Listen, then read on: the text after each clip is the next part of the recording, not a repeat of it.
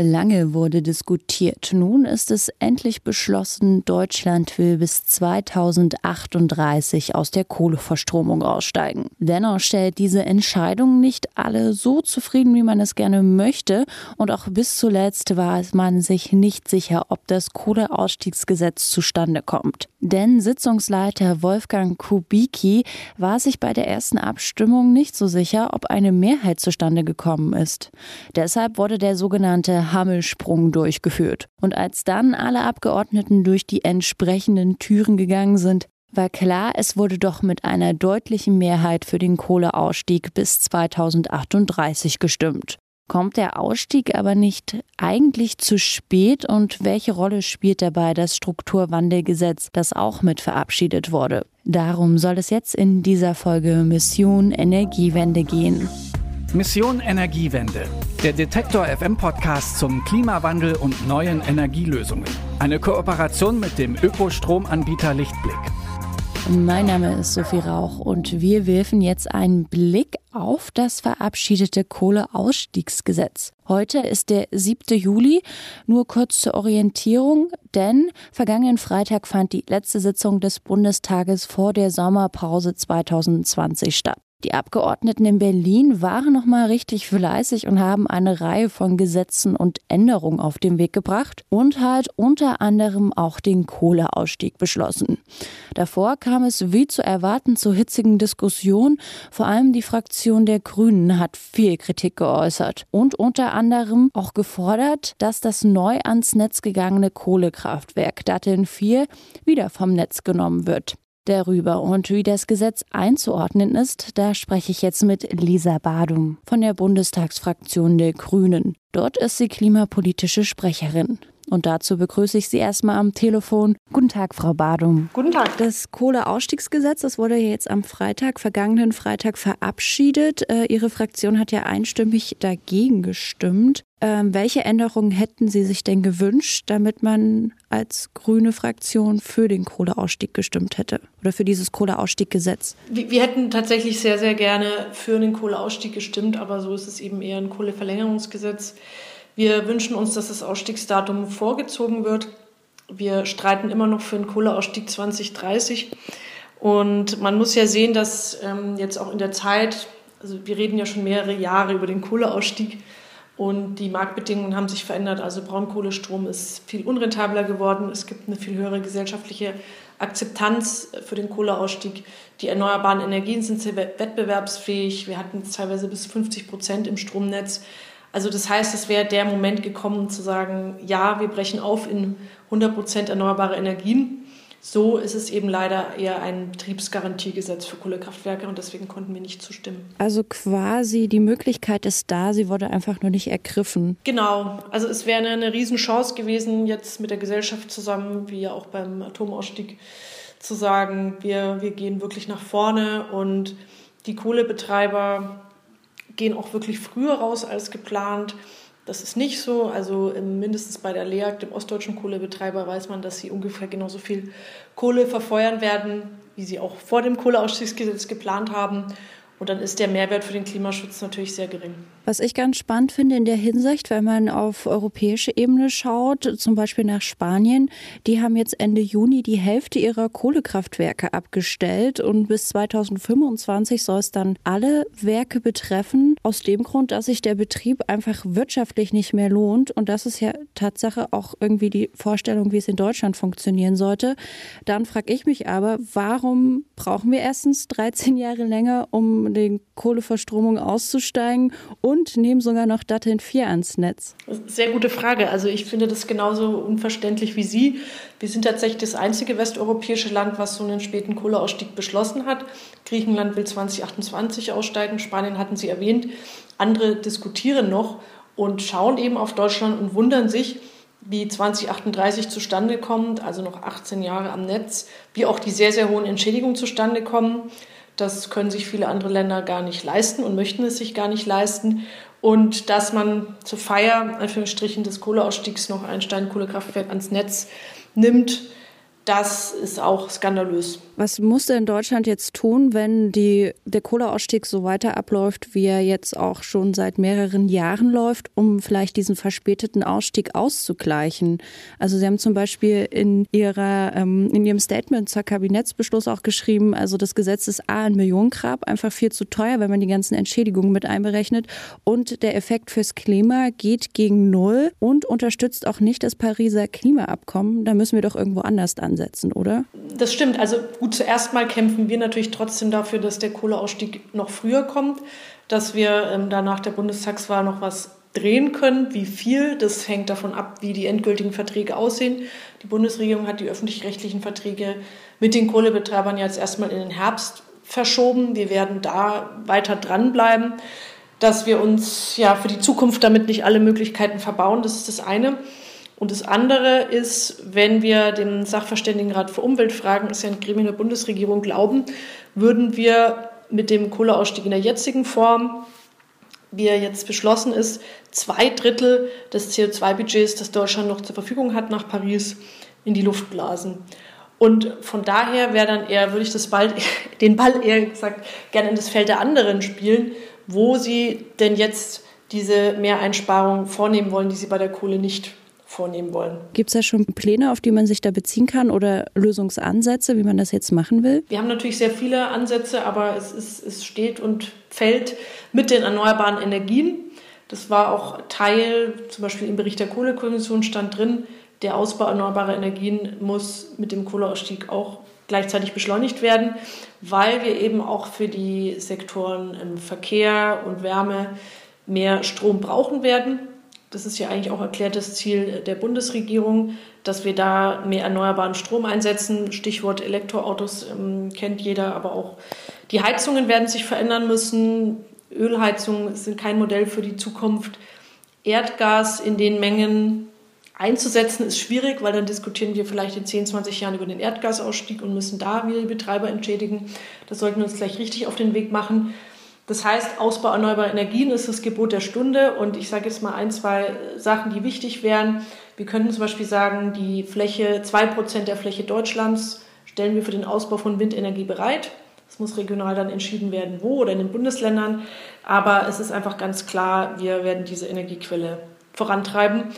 Und leider passiert das Gegenteil auf Bundesebene und auch in einigen Bundesländern. Und beim Thema Solar ist es so, dass zum Beispiel Mieterstrommodelle eigentlich beliebt werden, aber sich noch nicht rechnen ähm, aufgrund der Gesetze und viele Menschen gerne ja, als Energieunternehmer vor Ort auftreten würden, aber ähm, zu viele Abgaben zahlen müssen derzeit. Und da, wenn wir da den Deckel wegnehmen sozusagen, zum Beispiel auf das ähm, Eigenstromprivileg, wäre das auch ein Schritt in die richtige Richtung. Ja, vor allen Dingen könnte man, hätte man ja auch vorher schon überlegen können, dass man die Entschädigung für die Kraftwerkbetreibenden äh, gar nicht stattfinden oder nicht so hoch ausfallen und eher das Geld, was da überbleibt, in Strukturwandel, in erneuerbare Energien steckt, genau in solche Investitionen, die ja die CO2-Bilanz versuchen, ein bisschen zu deckeln. Warum hat man sich überhaupt dafür entschieden, gut vier Milliarden Euro für Kraftwerkbetreibende einzuplanen und die dann entschädigen zu wollen. Das ist, befürchte ich, das Ergebnis von ausführlicher Lobbypolitik der Kohlekonzerne.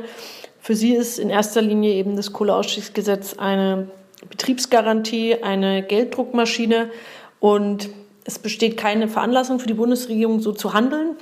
Wenn ich überhaupt Entschädigung geltend machen kann als Betrieb, als Unternehmen, dann, wenn ich sage, ich habe einen sehr großen entgangenen Gewinn. Ne? Also ich hätte die Kohlekraftwerke so und so viel länger laufen lassen können und das müsste mir entschädigen, was ich da reinbekommen hätte.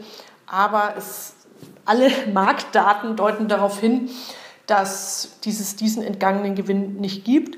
Die Bundesregierung hat sogar ein eigenes Gutachten in Auftrag gegeben, um LEAG und RWE zu durchleuchten, ob diese Entschädigungen gerechtfertigt sind. Und da steht drin, über die wirtschaftliche Entwicklung kann man keine Prognosen treffen das heißt, wie hoch der entgangene Gewinn letztendlich ist. Das, es gibt keine Formel für diese Entschädigung. Es, niemand weiß, wie sie zustande gekommen sind. Es ist absolut intransparent. Und Deswegen lehnen wir das auch ab. Gibt es eine Möglichkeit, äh, solche Sachen transparenter zu machen? Also es wurde jetzt äh, versucht, diese Werke zu durchleuchten, LEAG und RWE. Ähm, warum funktioniert das denn nicht so, wie es sollte? Warum versagt da irgendeine Position, eine Institution? Also diese Studie wurde tatsächlich jetzt veröffentlicht. Allerdings am also Freitag 9 Uhr war der Kohleausstiegsgesetz top, Donnerstag 18, 19.30 Uhr wurde die Studie dann veröffentlicht, nachdem auch Client Earth zum Beispiel auf die Rausgabe geklagt hat. Das sind Tricks einer Regierung, die der Opposition und letztendlich auch den Bürgerinnen und Bürgern Informationen vorenthält. Rechtlich können sie das machen. Wir müssen einfach den Druck erhöhen. Und dass der Druck was gebracht hat, das zeigt mir, dass diese Verträge, die öffentlich-rechtlichen Verträge, zumindest in den Herbst verschoben worden sind, weil das der Bundesregierung doch zu heiß war, die Kritik an Entschädigungen zu hoch. Dann mussten sie es verschieben und ich denke, das zeigt uns, dass wir gemeinsam, also alle interessierten Bürgerinnen und Bürger, Klimabewegung auch was erreichen können. Also dann doch ein positives kleines Teil, was dann doch bei der ganzen Diskussion bei rumgekommen ist. Vielleicht noch eine Sache zu, ähm, weil Sie gesagt haben, es wäre doch gut, die, die Gelder für erneuerbare Energien auszugeben. Die Möglichkeit gibt es ja noch mit den 40 Milliarden Strukturmitteln für die Regionen die eben besonders für den Ausbau erneuerbarer Energien auszugeben. Und RWE will zum Beispiel will in Zukunft hauptsächlich in Windkraft investieren, allerdings hauptsächlich auf der Nordsee und nicht in Windkraft zum Beispiel in Nordrhein-Westfalen was ich sehr begrüßen würde. Also das könnte eine neue Forderung sein, dass diese Region dann auch vor Ort ähm, gut angelegt werden, meinetwegen auch gern mit RWE oder mit anderen Genossenschaften, aber dass wir da vorankommen. Äh, genau dafür ist ja auch das Strukturwandelgesetz da was ja auch mit beschlossen wurde.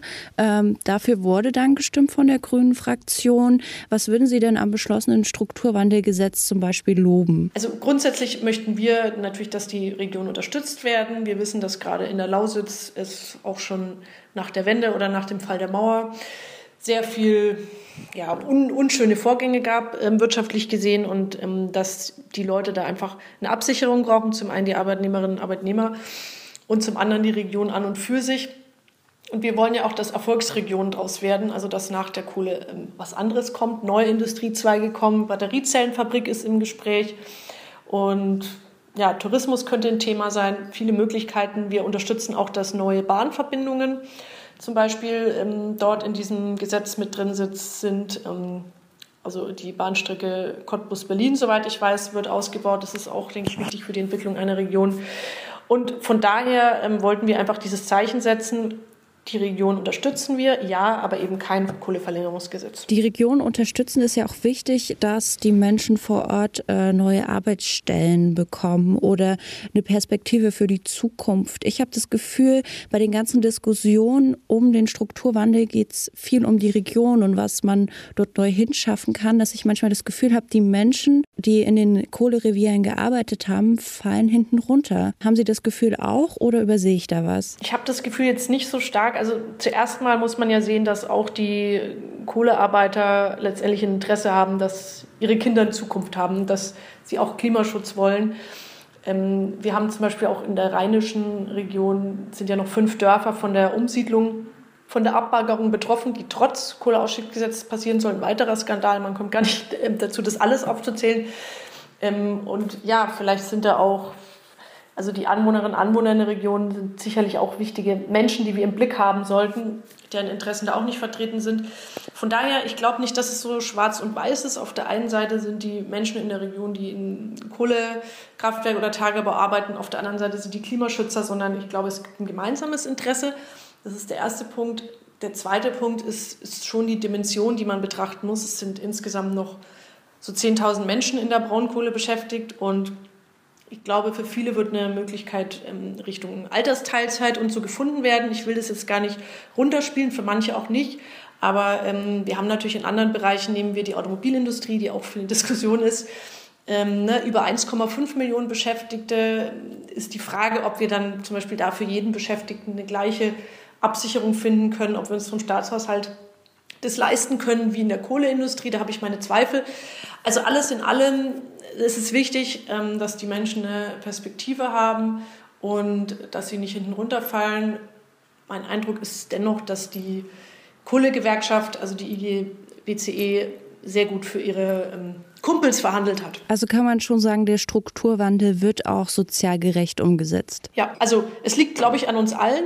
Es, es, reicht wahrscheinlich auch nicht, da Gelder auszuschütten, sondern es ist ein Prozess, der dauert Jahre und, und Jahrzehnte. Und es ist wichtig, die Menschen und die Regionen jetzt nicht nach dem Kohleausstiegsgesetz zu vergessen, sondern Politiker und Politiker müssen weiter dranbleiben, wie entwickelt sich die Region. Frau Badum, ich, zum Schluss würde ich gerne noch mal auf äh, die Klimapolitik in Deutschland blicken, weil wenn man jetzt so das Jahr 2020 Revue passieren lässt, nicht unbedingt mit einem breiten Grinsen auf dem Gesicht rausgeht. Erst wenn man an das Klimapaket am Anfang des Jahres denkt, jetzt das Kohleausstiegsgesetz, die großen Probleme mit in der Landwirtschaft und Tierindustrie, da will ich gar nicht erst anfangen. Hat Deutschland seine Klimapolitik gegen die Wand gefahren? Ist das Ihr Eindruck? Kann man das so sagen? Weil mir kommt es manchmal echt so vor. Es ist leider so, dass ich der Bundesregierung kein so gutes Zeugnis ausstellen kann.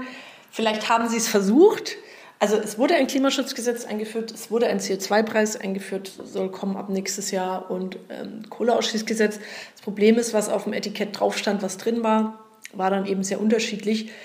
Ich glaube, dass der positive Punkt ist, dass wir noch sehr viel mehr Potenzial haben. Also es gibt wahnsinnig viele Menschen, die auf die Straße gegangen sind, aber auch die vielleicht noch nicht auf der Straße sind und die sagen, Klimaschutz ist mir wichtig, meinen Kindern wichtig. Es gibt viele Leute, die in erneuerbare Energien und neue Technologien investieren wollen und die nur auf den Startschuss warten.